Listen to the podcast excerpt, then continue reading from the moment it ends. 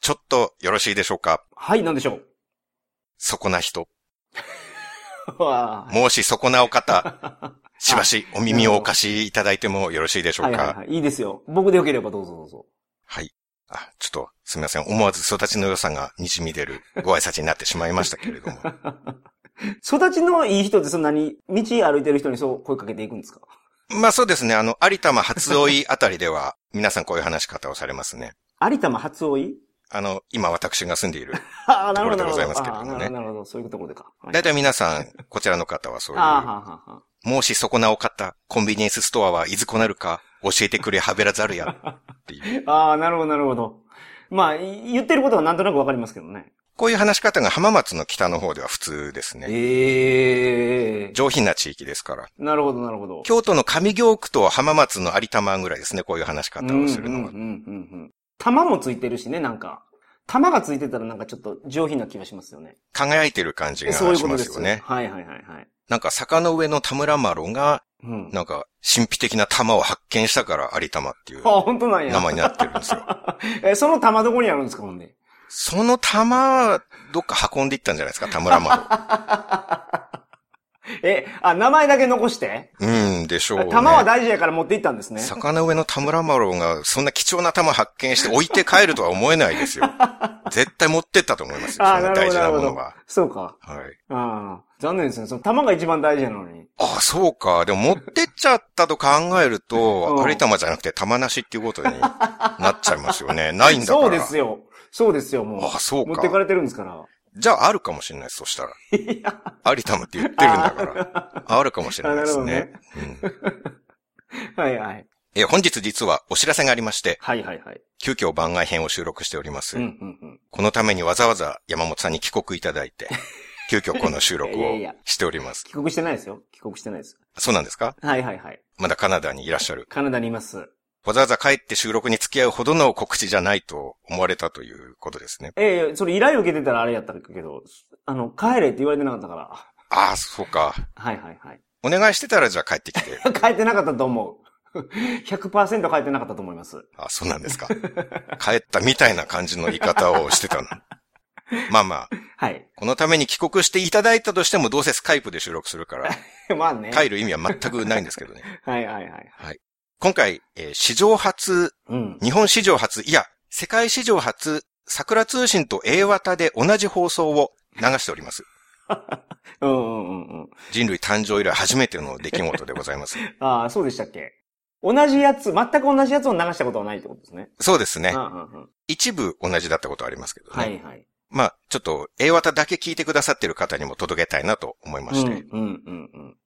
そんな人いるんですかねいるでしょう。いますかね ?A 型だけ聞いているという。いるんじゃないですかなんかけど、今、英語のカテ、学習カテゴリーの中に入ってましたよ。なんていうのかなその Apple Podcast で見つけるっていうところあるんですよ。はい。番組をね。で、そこで、やっぱりその、英語を勉強するカテゴリー、英語学習っていうのはすごい、ポッドキャストの中でもファンが多いジャンルじゃないですか。ポッドキャストは教材の一つとしてよく挙げられますからね。英語の勉強の。そこに入ってますからね、今。僕もちょっと iTunes 見ましたけど、初めに聞くならあの英語学習コーナーに入れていただいてました。うん、うん、うん、うねん。だから、英語の番組として認められたっていうことですね、そうい我うこと々でが。すよ。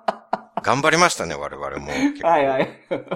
最初は入ってなかったですからね。入ってなかった。はい。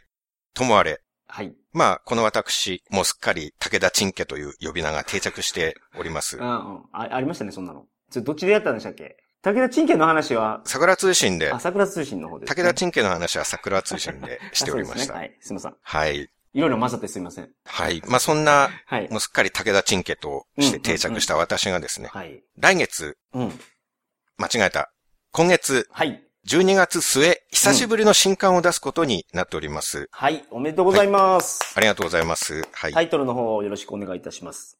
君たちはどの主義で生きるか、 うん。バカバカしい例えで巡る世の中の主義思想という、今までとは一線を画す完全オリジナルタイトルで行かせていただく本でございますけれ ども。ああ、そうでしたっけはい。聞き覚えあるけどな、これ。はい。この前桜通信で収録しましたからね。はいはいはいはい。はい。聞け覚えはそれあるでしょう。ああ、そうかそうかそうか。あ、それで覚えてんの、これは。そうです。はい、は、はいい。なるほど。はい。つい2週間前にはい。お話ししたばっかりですからね。うん。あの、詳しい経緯はつい先日放送した桜通信の君たちはどう生きるかっていう回でお話ししておりますので、はいそちらの方もよろしければ聞いていただきたいんですけれども、はい。えーその本がこの度、表紙が完成しました。うん。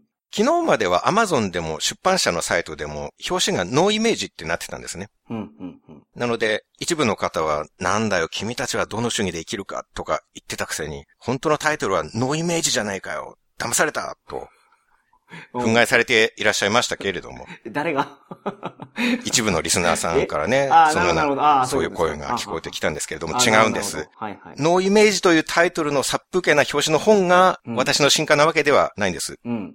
あれはまだ表紙はできていませんっていう意うー味なんですねう。んうんうんうんなるほど。まあちょっと、トイック900点未満の方には難しい言語だったかもしれないですけれども。 英語じゃないけどね。のイメージは英語じゃないんです。あ、ノーイメージのところ、その単語だけでってことね。そうですねあ。で、本日 Amazon 及び出版社ウェッジブックスさんのサイトに表紙とあと目次が掲載されました。そうかおーほうほうほう表紙はイラストで、はい。なかなか面白い感じになったと思うんですけれども、山本さんにも見ていただいたと思うんですけれども、はい。はい。はい。これコンセプトとしてはいろんな思想主義を解説する本ということで、うん。あの、結構思想同士って対立してるんですね。はいはいはいはい。悲観主義と楽観主義は対立してたり、ああ、もう真逆の思想ですもんね、それ。逆ですね。うん。経験主義と合理主義もそうだし、背筋主義と製品主義っていうのもそうですしう、んうん構造主義と実存主義も敵対してるんですね。うんなるほど。資本主義、社会主義も敵対。うん。うんので、まあ、各主義の思想家とか哲学者がどつき合っているイメージなるほどで。すね。うん。でも可愛い喧嘩になってると思うんですけど、どうですか いや、イラストは可愛いですね。 可愛いですよね。ただやってることは結構、あの、真空飛び剤蹴り入ってるからな。 うん。結構大技入ってますよ。そうです ね。だこの膝が思いっきり顔面に入ってるのを見て、僕はなんか、のび太とジャイアンの喧嘩みたいはな印象 を。あと、はいジャイアンのママがジャイアンをぶん殴るときにこうなります ね。顔面が陥没しまあすあ、ねな。るほど。真ん中が。はいはいはいはい。親がこう殴るときにこんな顔面が凹む殴り方をするのかとかなるほどなるほど。思うんですけど。まあ、でもタッチが可愛いから、うんなんか受け入れられる確かにね。藤子先生タッチな感じな。はいはいはいはい。で黒い服を着た少年いるじゃないですか。はい。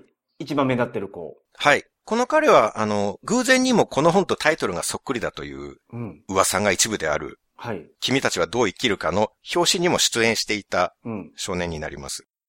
ああ、あの少年 そうです。あの、平積みになってたあの少年なんや。平積みになってた少年。 あの、ザンバラ髪でメガネかけて黒い服を着ているはいはいはいはい少年。うん、うん。まあ、今回私のどの主義で生きるかの方にもオファーをさせていただきまして、ほうほうほうほ表紙アクターとして売れっ子みたい ですね、彼は。う。うん、うん、うん。のでまあ、君たちはどう生きるかとは、まあ、ただならぬ縁を感じますけれどもね。うん。タイトルも似てるし、表紙の少年も同じ子が出ているって いうね。ああ、なるほど。同じ子やったんや、これ。そうなんですね。あの子こんなに激しかったんですね。 はい。実は。それはまあ役者さんですから、ああ、そっかそっか。幅は広いですよ、それは。思いっきり眉間にしわ寄ってあの人殴ってま すけど。まあ、役者さんってそういうもんじゃないですか、やっ あぱあ、そうり。かそうか。確かにね。仲間由紀恵さんとかもね、その、ヤン組で出ている時はもうものすごい暴力振るうわけじゃないですか。暴力振るってたのあれ。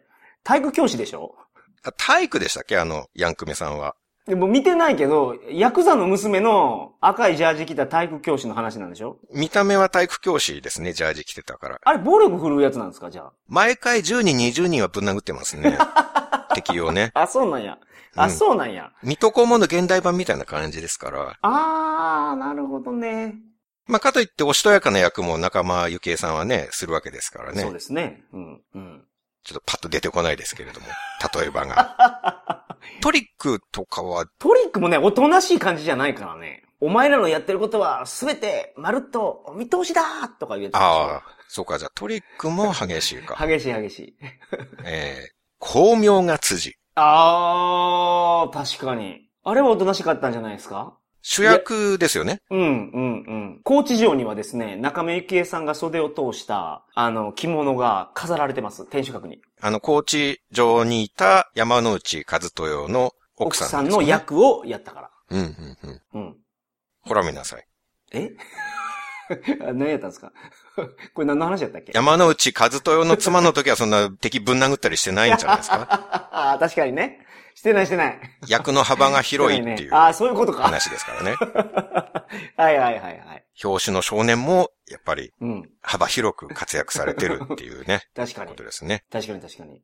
あと、目次も、あの、画像をアップしていただいたんですよね。アはいマゾンと出版社サイトに。はいはいはいはい。これどうですかあの、山本さんもご覧になっていただいて、なんか、各章にその一言解説みたいなのもありますけど、うん。読んでみたいなとか思った項目ってなんかございましたかそれはやっぱり仮面ライダーが出てきてる第8章。資本主義。うん。ショッカーが打倒仮面ライダーの悲願を果たすためには、資本主義と社会主義のどちらが良い。うん。うん。確かに、気になりますね。どういうことが書いてあるのか。うん。 その気持ちはとてもよくわかります。はい、あ、そうですか。さすが目の付けどころが建物ではないいや、でそすんねな。ことも全然ないけどな。僕のおすすめは、15章、テロリズムの章で、うん。いかなる理由があろうともテロは断じて許されないのである、かっこテロリスト団の章とか、うん、うん、うん。この21章の解雇主義のところもなんかいいですね。うん。最近の若い奴らは、とついつい言ってしまう、私とあなたとジャッキー・チェンっていう。 これいいですね。はい。、解雇主義ね。うん。解雇主義の方っていいるからな。うん。昔は良かったっていう思っちゃう。これって、もう人間の宿命というか、ある程度年齢がいったら、うん。昔は良かった、最近の若いものはって言う、言ってしまうんですよ。はいはいはいはい。まあちょっと中身に書いてるんで、あんまここで言うのもあれなんですけど、はいはいはい。まあいろんな人の伝記とか回顧録とかエッセイとか読んで、もう、こんなすごい人でもこれを言うのかって、すごいびっくりしたんですよ、僕は。うん。このレベルの人が、俺の時はこうだったのに、今の若い奴らみたいな。うん。なんか昔の有名な哲学者がそんなのことを言ってるのも見て、あ、こんな古い人も言ってたんや、みたいなのを思ったことあるな。うん。じゃあなんでそんな我々は昔は良かったと、はいあるいは最近の若い奴らはなっとらんと言ってしまうのかっていうところを、うんうんうんなるほど。僕の意見も入っているし、その、まあ、心理学的に言うとこうとか、なるほど、なるほど。社会学的に言うとこうとうかんうんうん、いろいろ理由があったりするんで、うんうんうんそういうのを書いてたり。っはいはいはい。ていう、まあ、今、ちょっとお話ししたような、うん。目次とか、あるいは表紙とかが、Amazon などに掲載されたので、ぜひ皆さんご覧になってみてください。うん。で、まあ、ちょっと改めてになりますが、はい。一つ目は、発売直後に本屋さんで買っていただけると大変ありがたいです。はい。本屋さんで買う。うん。そうですね。本屋さんでスタートダッシュがかけられるかどうかが、その後に続くための超重要なキーになりますので。うんうんうんうんまあ、ただちょっと小さい本屋さんだと置かれない可能性もあり、うん。うん。確実に本屋さんに行けば買えますよと断言できないのが心苦しいんですけれども、大きい本屋さんなら大丈夫だと思います。はいはい。で、二つ目は、本屋さんが街に一軒もないので、そもそも Amazon で買う派だといううんアマゾン派の皆さんはぜひとも予約クリックをお願いできたらなと思いますう。んうんうんうんうんアマゾンの予約数もこちらは本屋さんにたくさん置いてもらえるかどうかの重要な金になるとうんうんうんうん。なるほど。。出版社からお達しがありましたのではいそんなお達しあるんや。そうですね。初めてですけど ね、これを言われたのは。おー、なるほど。予約数がどれだけアマゾンで溜まってるかでうん。営業に結構影響が出るらしいんですね。ええー、なるほど。じゃあ、新しい、その、なんていうのかな。インデックス指数みたいなやつができたってことですね。 何かそうアマゾン指数みたいのがあるんだと思うんですよね。なるほど。 12月26日発売。はい。 少し遅い僕からのクリスマスプレゼントです。うん本当にちょっとだけ遅かったね。まあそうです ね。まあただそもそもはい。自分でお金を出して買うものをクリスマスプレゼントとは言いませんしね。 はいはいはいはい。なるほど。自分で買うものはただの買い物ですから、はい。そもそもプレゼントじゃないんですけれども。